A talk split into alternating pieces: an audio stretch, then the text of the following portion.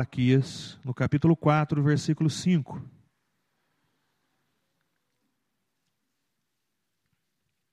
Antes que eu me esqueça, minha esposa não está comigo, porque é ceia na igreja central. E eu tenho dois filhos e eles têm duas namoradas.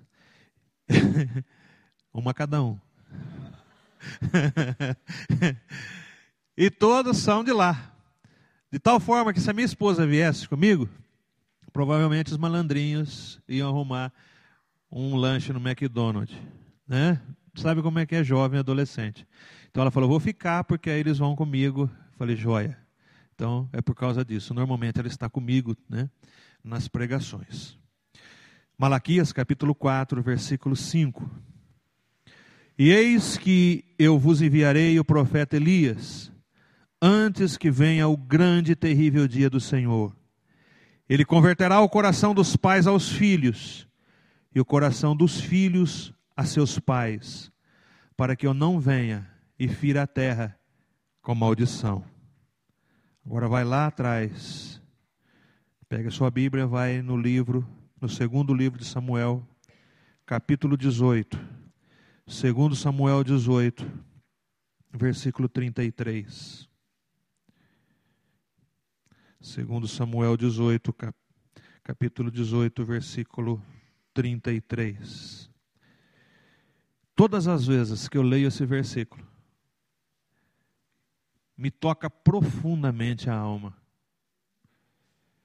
Porque parece que esse versículo transmite a dor de um pai.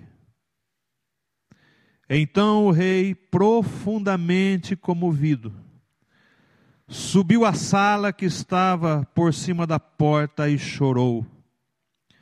E andando dizia: Meu filho Absalão, meu filho, meu filho Absalão, quem me dera que eu morrera por ti, Absalão, meu filho, meu filho. Quando nós lemos esse versículo, a gente pode se perguntar: por que que Davi, o homem segundo o coração de Deus, o maior rei de Israel, o homem que venceu batalhas, um homem que serviu de exemplos para generais. Por que que nesse momento ele lamenta tão profundamente a sua sorte? Que palavras são essas expressas de um coração de um pai ferido, choroso? Qual foi a razão, o que levou esse homem a fazer uma oração tão triste, a se lamentar tão profundamente por causa de um filho. Quando eu estava essa semana, essa semana meditando para ver o que eu falaria hoje, orando a Deus, pedindo uma direção. Eu me lembrei de vários homens da Bíblia e eu louvei a Deus, porque a Bíblia não é feita de heróis. Não. Ela é feita de homens que têm defeitos e que, apesar de serem grandes homens, exemplos de fé, de vida, de caráter, ainda assim, eles erraram. Alguns deles. E eu me senti tão pequeno. Porque olhando ali, eu vi Abraão, e Abraão teve problema. Isaac e Ismael. Abraão teve que despedir seu filho. Ismael vai embora. E eu imagino a dor do pai, mas também a omissão. Isaac.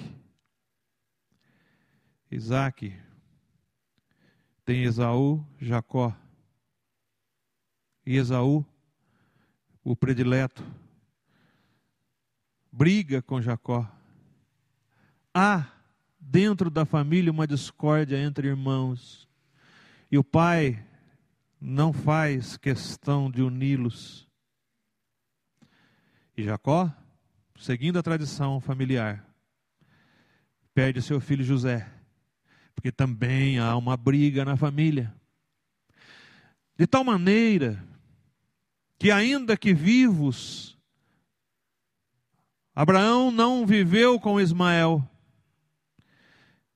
Isaac, Isaac não viveu com Jacó, porque Jacó ficou muito tempo longe. E Jacó não viveu com José, a não ser os últimos anos da sua vida. Andando um pouquinho mais para frente, você vê a vida de Eli.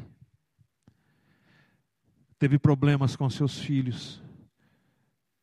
Você vê o profeta Samuel, o grande Samuel, talvez um dos maiores da Bíblia, com problemas com seus filhos. E chegamos em Davi.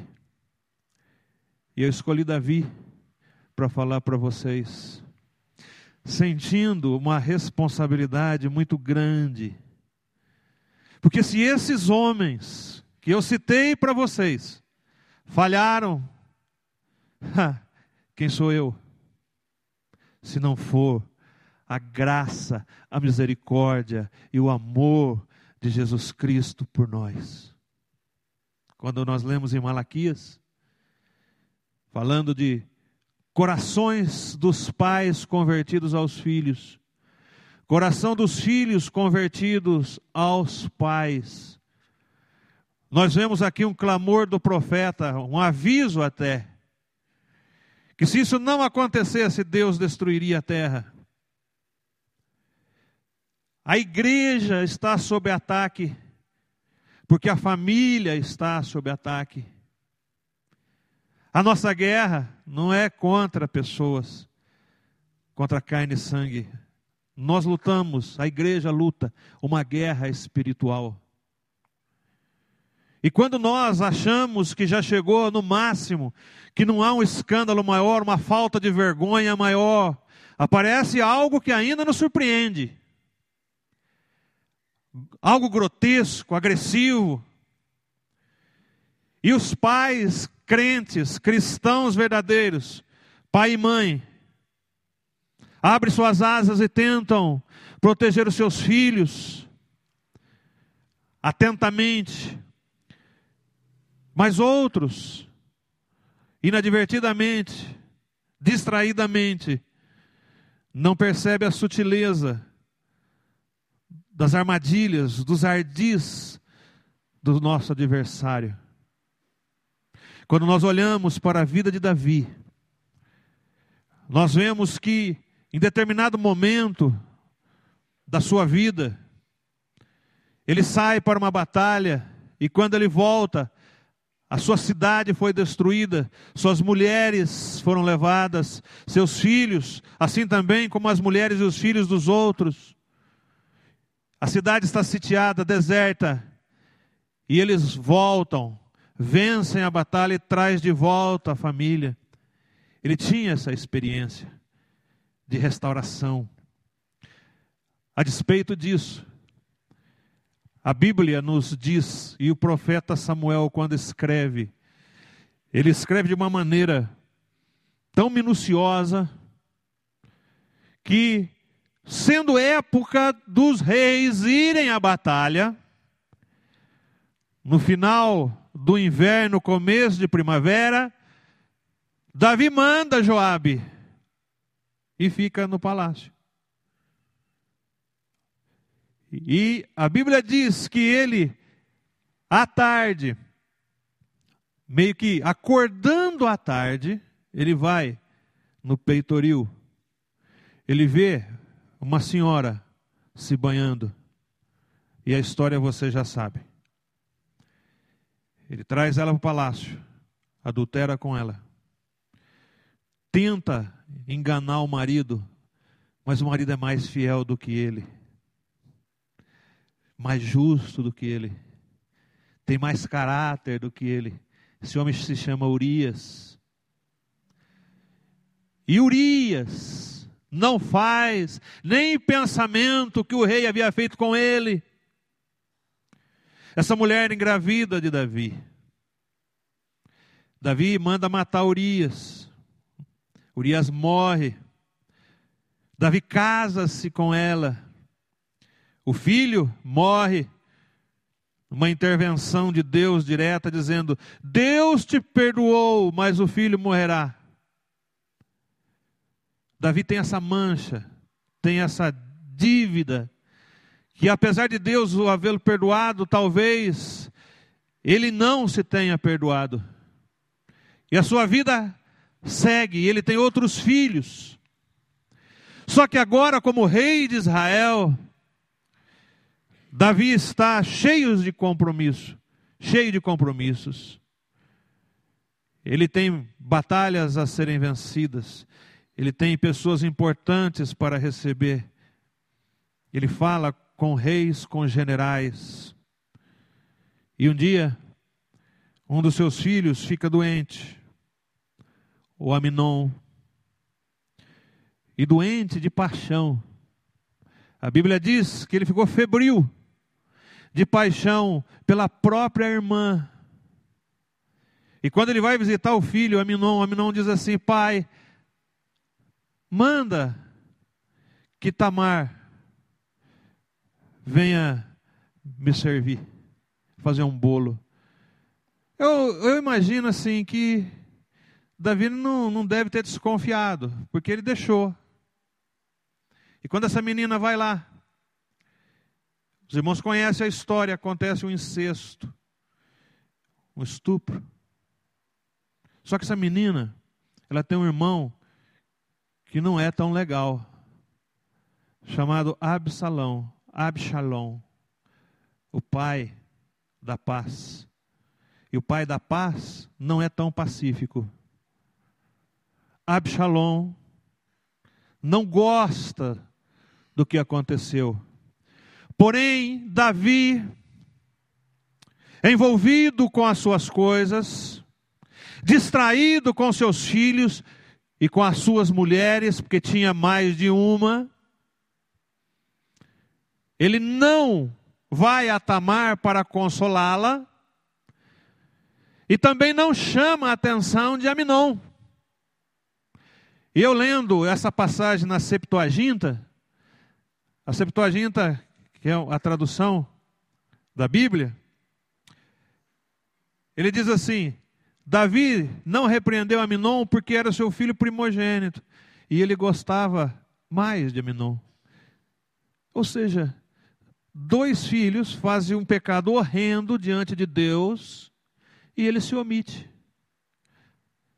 Ele não vai na menina para consolá-la e também não pune o menino. Porque se a lei fosse aplicada, lá em Levítico diz que quando isso acontecesse, Aminon teria que morrer. Mas não é aplicada a lei, o pai também não faz nenhuma sanção e deixa que as coisas continuem andando. Ele não toma posição. Ele é um pai omisso. Não pune Absalão. Irmãos, essa mensagem é para mim, tá? Eu fiquei pensando, eu tenho dois filhos, um de 21 e um de 25. Quantas e quantas vezes eu tive que enfrentar coisas que eu não quis, e quantas e quantas vezes eu me omiti, para não criar um climão entre eu e ele e eles. O problema é que ferida não curada. O problema é que infecção não tratada leva à morte, leva a enfermidades maiores. E quando eu vejo o meu papel de pai, apesar de eu ter prestado atenção, pelo menos penso que sim, ainda deixei de fazer muitas coisas, muitas coisas. E eu me senti parecido com Davi. Talvez não na mesma gravidade, com certeza não. mas já eu já me omiti e já paguei caro por isso. Davi se omite, ele empurra com a barriga, ele não resolve. Talvez ele pensasse que o tempo resolvesse, mas o tempo não resolve. E se você não souber, pais, pais e mães, se você não souber o que fazer, coloque seu joelho no chão e ore pelos meninos, pelas meninas, pelos filhos. E se possível com ele ao lado, para ele aprender com você como é que faz no momento quando não se sabe o que fazer. Mas em nome de Jesus, não se omita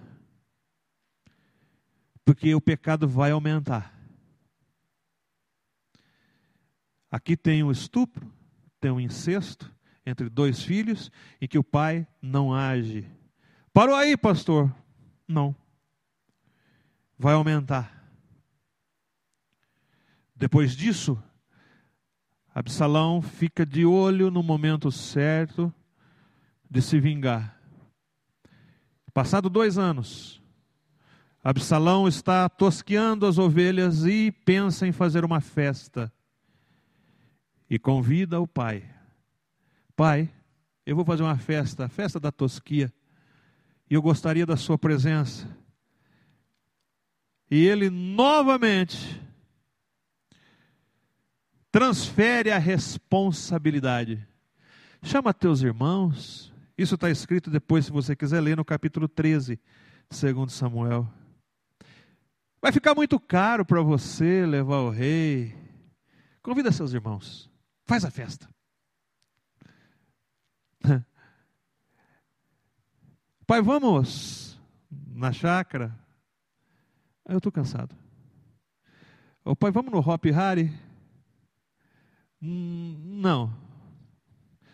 Ô pai, dá para a gente viajar para a praia? Não, eu tenho compromisso. Fiquei lembrando dessas coisas e agradecendo a Deus, porque os resultados foram menores.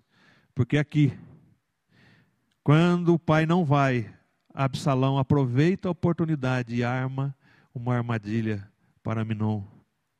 E nessa festa, ele mata Aminon, Absalão.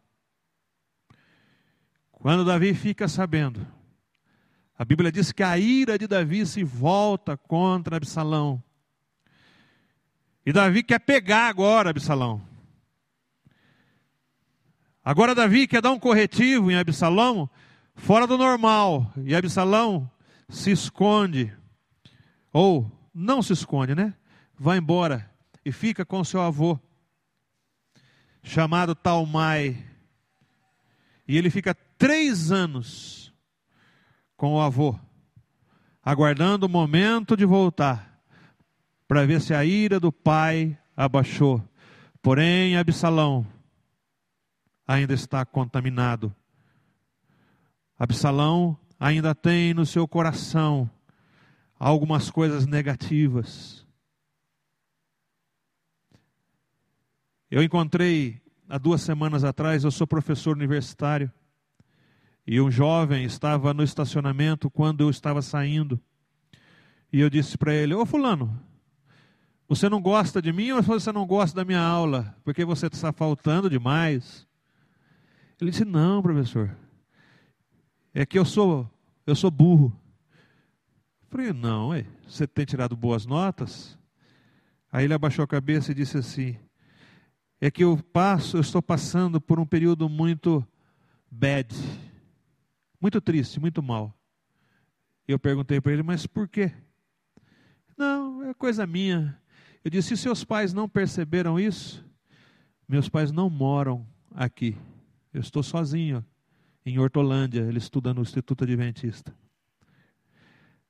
Aí eu disse para ele: onde moram seus pais? Nos Estados Unidos. Quem cuida de você? Ninguém. Eu falei: não. Conta para os teus pais a tua tristeza. Ele disse: para quê? Eles não vão nem ligar. Ora, irmãos, desculpe. eu me emociono. Eu não chorei na frente dele de ver aquela criatura clamando por atenção, por paternidade, por maternidade, mas sozinho aqui no Brasil, um menino rico, porém pobre emocionalmente. E eu conversei ali dentro da faculdade, conversei com uma professora psicóloga e disse para ele ir conversar com ela. Ele não foi. E isso me deixa muito preocupado. Porque dia 22 de dezembro, um interno, uma menina, que pegava o nosso ponto, nós assinávamos o ponto com ela, ela se enforcou no quarto. E quando eu fiquei sabendo, eu corri no Facebook dela e dei uma olhada. Tristeza em cima de tristeza. E quando foram investigar, descobriram que ela era uma garota adotiva, que os pais colocaram no internato para se livrar dela, porque os pais moram em Campinas. Para que colocar no internato? Terceirizando. Terceirizando a paternidade Escuta, a escola não é para educar. A educação, os valores, ele vem de nós, pais, que deve ser colocado em doses homeopáticas dentro do coração da criança, para a criança se sinta pertencente a algo maior que a família. E essa menina recebeu a notícia de que o pai e a mãe não queria ela no dia de Natal e ela se desesperou e se enforcou.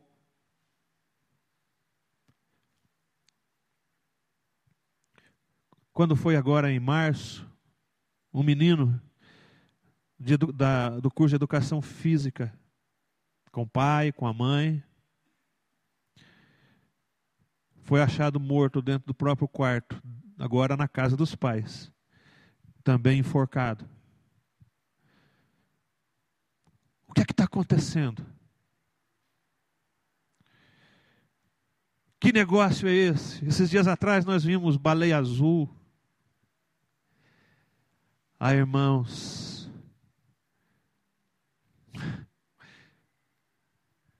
Quando a Bíblia diz Falarás aos teus filhos ao redor da sua mesa.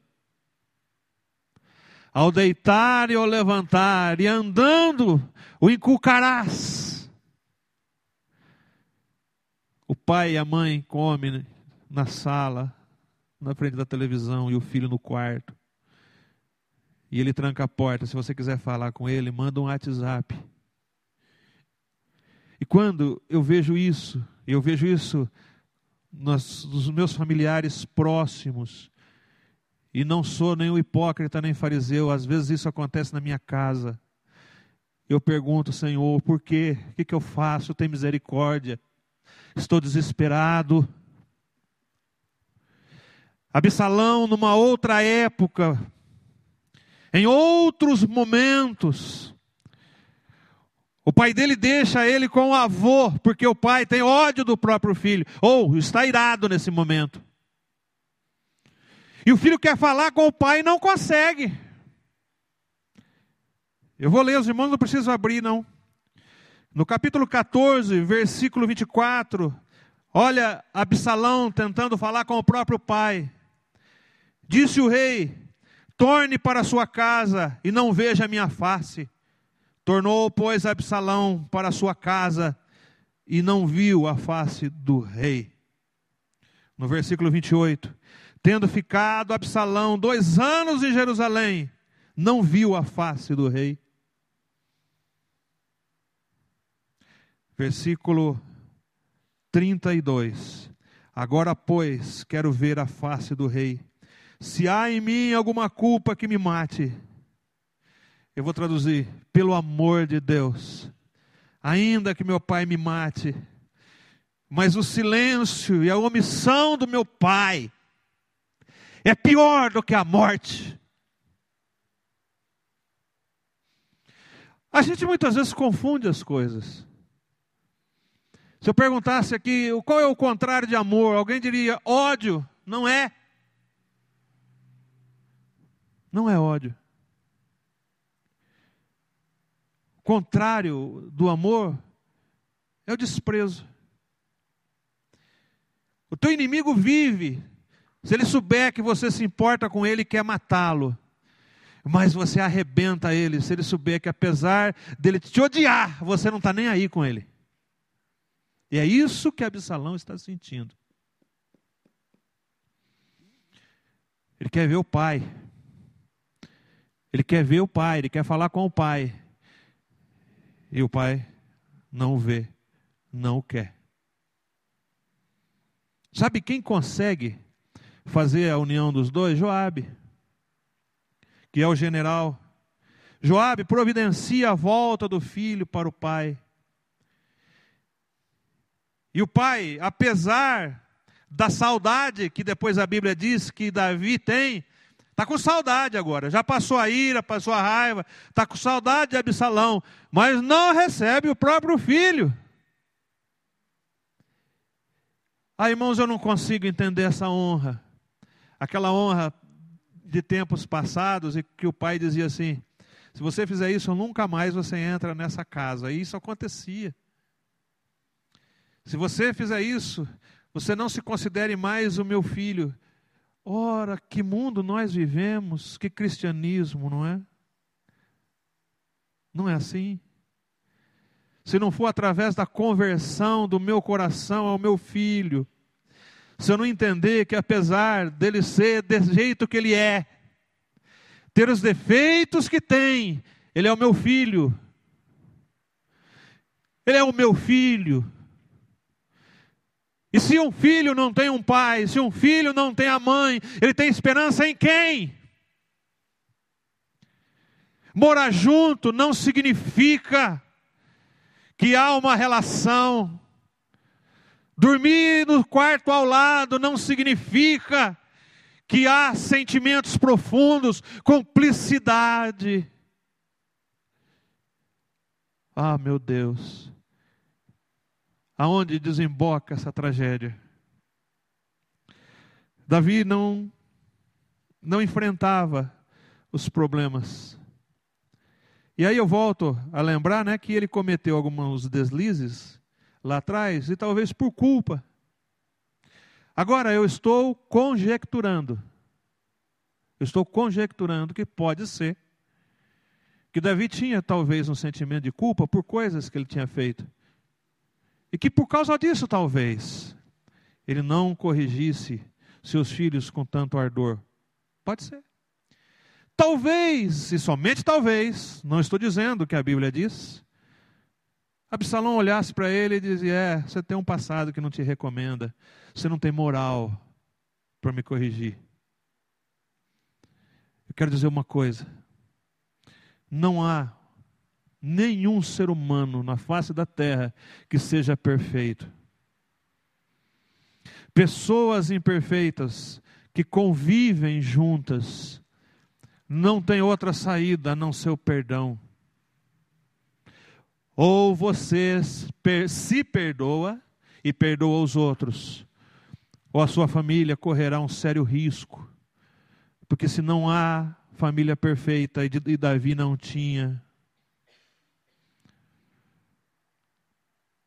tem que haver o perdão. Talvez Davi tenha pensado que a sua autoridade estava abalada. Pode ser. Absalão era filho de um general, um homem poderoso, um homem rico, um homem cheio de amigos ricos, influente. Mas ele não queria nada disso, ele queria um pai. Era isso que ele queria. Absalão nutriu um ódio contra seu pai muito grande no caso da sua irmã Tamar. Talvez se Davi tivesse se posicionado, consolado Tamar e punido Aminon, talvez não houvesse a segunda tragédia, porque Absalão se sentiria pelo menos que o pai o amava e que dessa maneira tentou corrigir um erro. Absalão se decepcionou com seu pai pela indiferença. Indiferença é pior que ódio. É pior. A alma de Absalão agoniza. Me mate, mas pelo amor de Deus, não seja indiferente a mim. Absalão não perdoou, talvez, o seu pai. No caso de Betseba. Porque Aitofel, que é um ex-conselheiro de Davi, é avô de Batseba. E fala com ele. E o amaldiçoa Davi. Pais e filhos separados por mágoas, ciúmes, ódio, pecado. Precisa de conversão. Precisa. Precisa de perdão. Precisa. O mundo hoje é ódio, ódio e ódio. A igreja sobrevive no poder de Deus, porque ela jaz no maligno, o mundo. O mundo jaz no maligno. E quando nós voltamos então para Malaquias, que ele faz essa afirmação, pais convertidos aos filhos, filhos convertidos aos pais, e eu vou aqui para o final dessa meditação. Eu posso dizer que pais convertidos aos filhos separa o urgente do importante. Davi deveria ter ido na festa dos seus filhos. Pode ser que ele teria coisas urgentes a ser, a ser feita, serem feitas, mas há coisas importantes que não há nada no mundo que pague. Por quê? Porque o resultado delas amanhã pode ser trágico. Pais convertidos aos filhos cuidam pessoalmente da formação do caráter dos seus filhos. Davi terceirizou para o vô aplacar a ira do coração de Absalão. Davi deixou que o tempo passasse para ver se isso curava, mas há coisas na nossa vida, na nossa história, que não há como nós fugirmos do enfrentamento é dar a cara a bater, é abrir o peito e chamar para uma discussão de relacionamento. E por que não pedir perdão? Eu fui um pai muito possessivo. Em determinado momento, o meu filho não sabia o que queria estudar. Eu falei: Você vai estudar engenharia. Pronto. Já que você não decide, eu decido por você. E ele fez vestibular, passou, Estava estudando engenharia e um belo dia à noite ele chegou em casa e disse assim: Não vou mais. Mas de uma forma muito agressiva. E eu briguei com ele. E sabe o que eu disse para ele? Você não faz engenharia porque você é burro.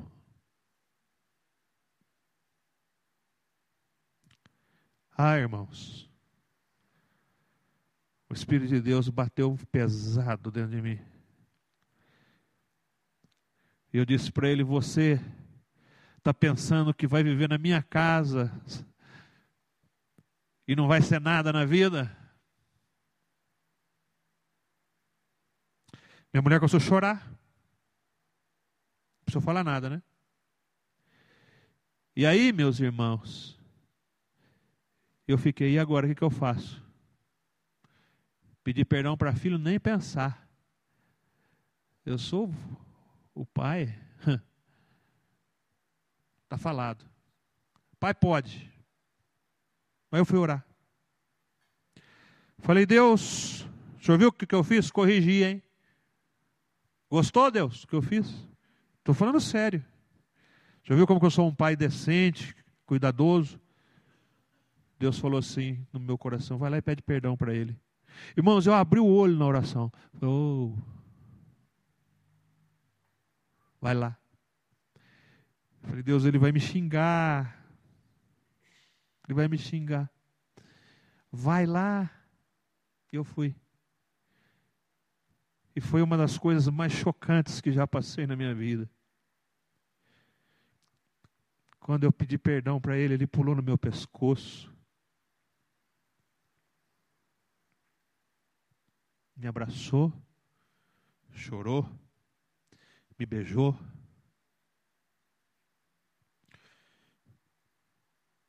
E eu disse para ele: quando você souber o que você quer ser, você me avisa. Mas nunca mais eu vou falar isso que eu falei para você. E você tem sempre aqui para voltar durante toda a tua vida, enquanto eu viver. Essa casa é tua. E você vai viver aqui se você quiser. E se por acaso casar e for embora e precisar, volte. É aqui que você vai ficar. E depois ele quis. Ele falou: Quero fazer administração. E ele se forma esse ano em administração. Chocante. Às vezes nós, pais, temos dificuldade de entender a linguagem dos nossos filhos. Porque nos últimos 20 anos mudou tanto o mundo que nós não sabemos lidar com determinadas coisas. Não sabemos. Eu sou um professor universitário que trato com adolescente e com jovem. Eu trato com eles, a, a linguagem deles é diferente, cuidado até. Eu preciso ter muito cuidado. Eles são diferentes, eles pensam diferente. Os valores são diferentes. É tudo diferente. Uma menina, esses dias atrás, eu estava dando aula para uma garota, e ela triste. Eu falei: Você quer que eu faça uma oração? Ela falou: Não, eu não creio em Deus. Eu falei: Não, não, eu sou ateia. Eu falei: Ah, é? Sempre foi? Não, eu já criei já em Jesus, mas agora eu sou ateia. Aí eu falei: Até coisa nenhuma, né? Pensei. Eu falei: O que é que aconteceu? E ela me contou os flagelos que ela passou dentro de uma denominação. Ela era até líder de jovens. Ela não é ateia.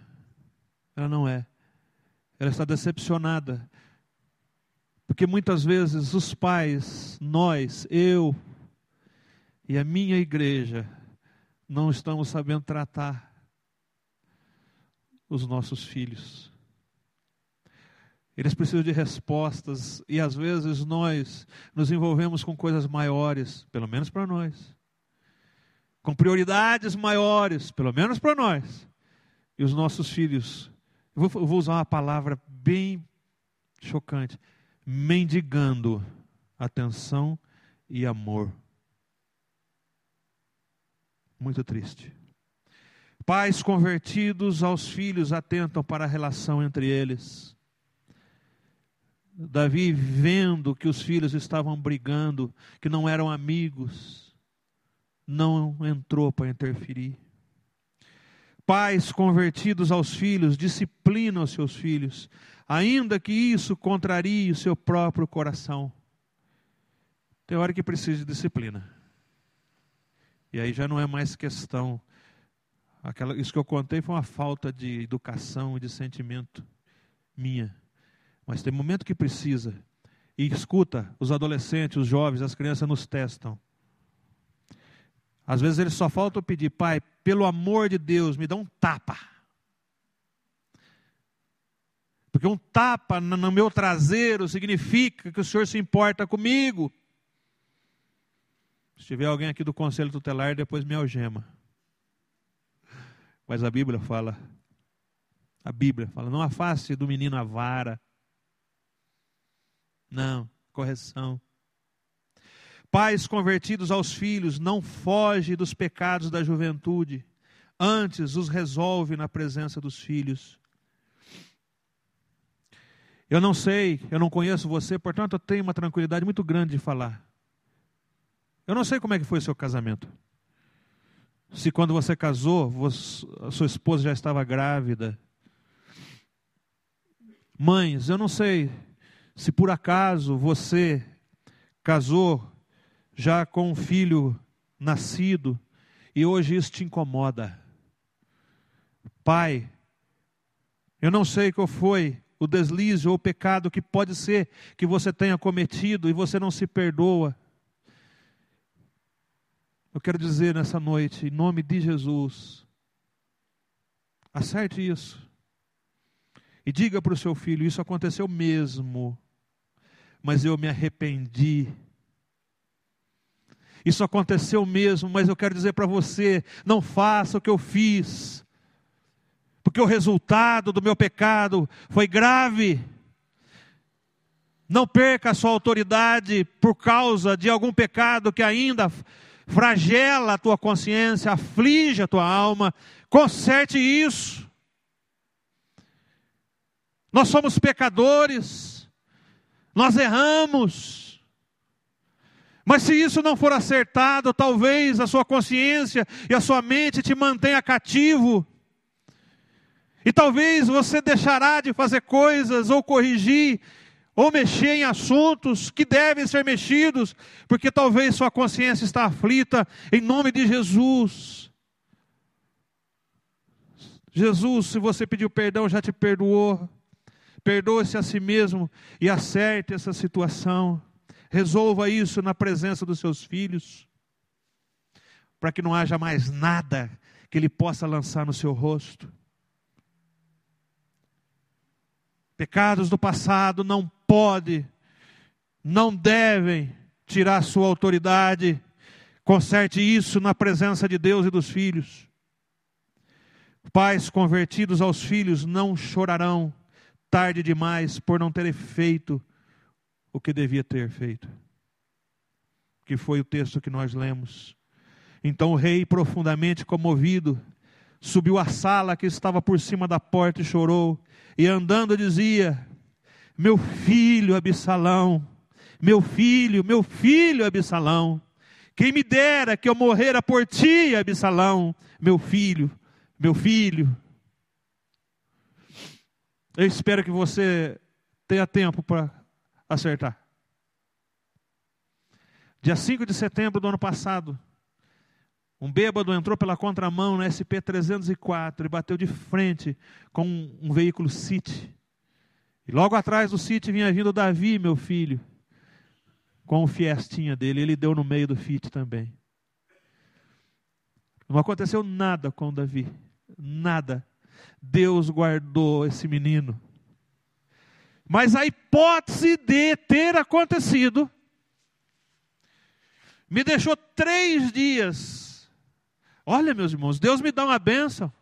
E ao invés de eu agradecer, de eu orar, agradecer, ficar feliz, eu, eu fiz o contrário, eu agradeci a Deus sim, mas eu fiquei pensando, gente, se esse menino morre. E eu entrei numa tristeza profunda.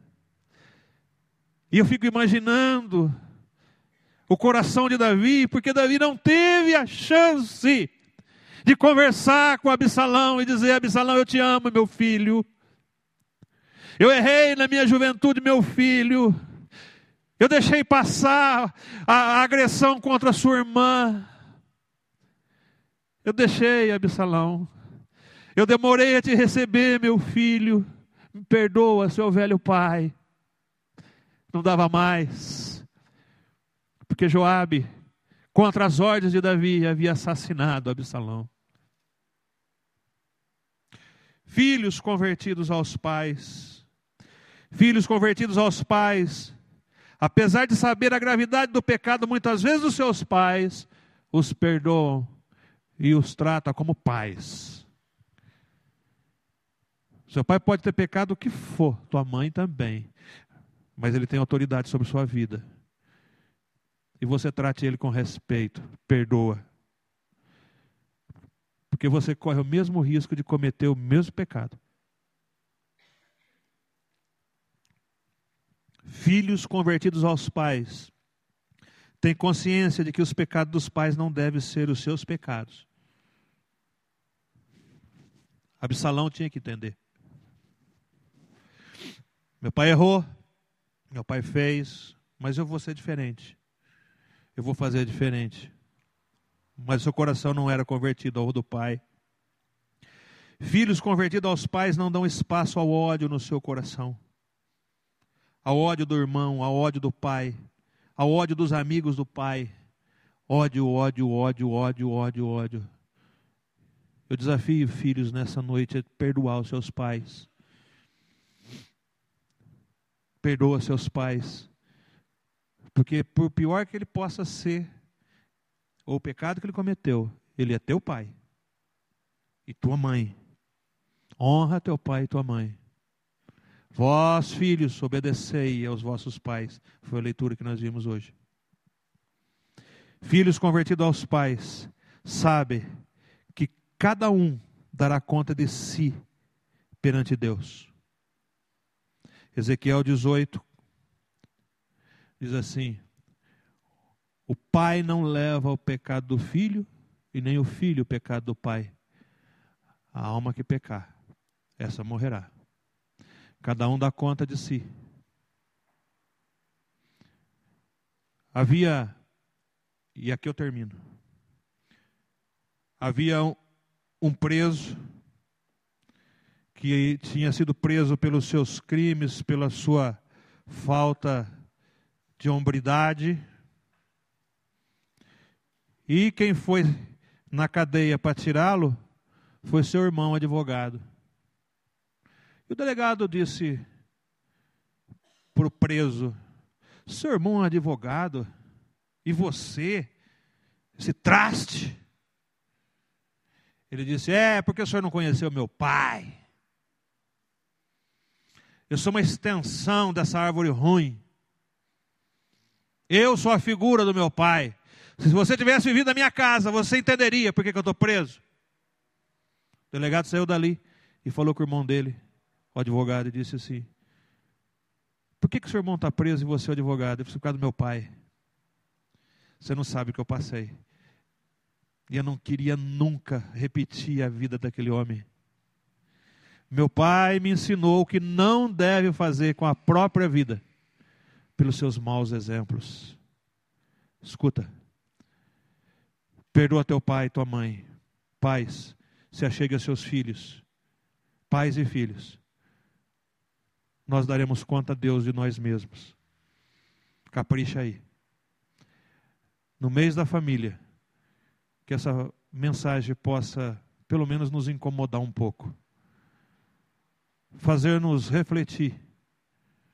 Quem sabe amanhã você não monta a mesa, mãe, e põe os pratos para toda a família e convide o seu filho a comer de novo na mesa junto com você e não na televisão. Ah, e quando você fizer isso, recolha com educação, com pedido o celular deles para que eles não fiquem comendo e passando mensagem. tá? Que Deus abençoe a toda a igreja. Em nome de Jesus. O grupo de louvor, então, pode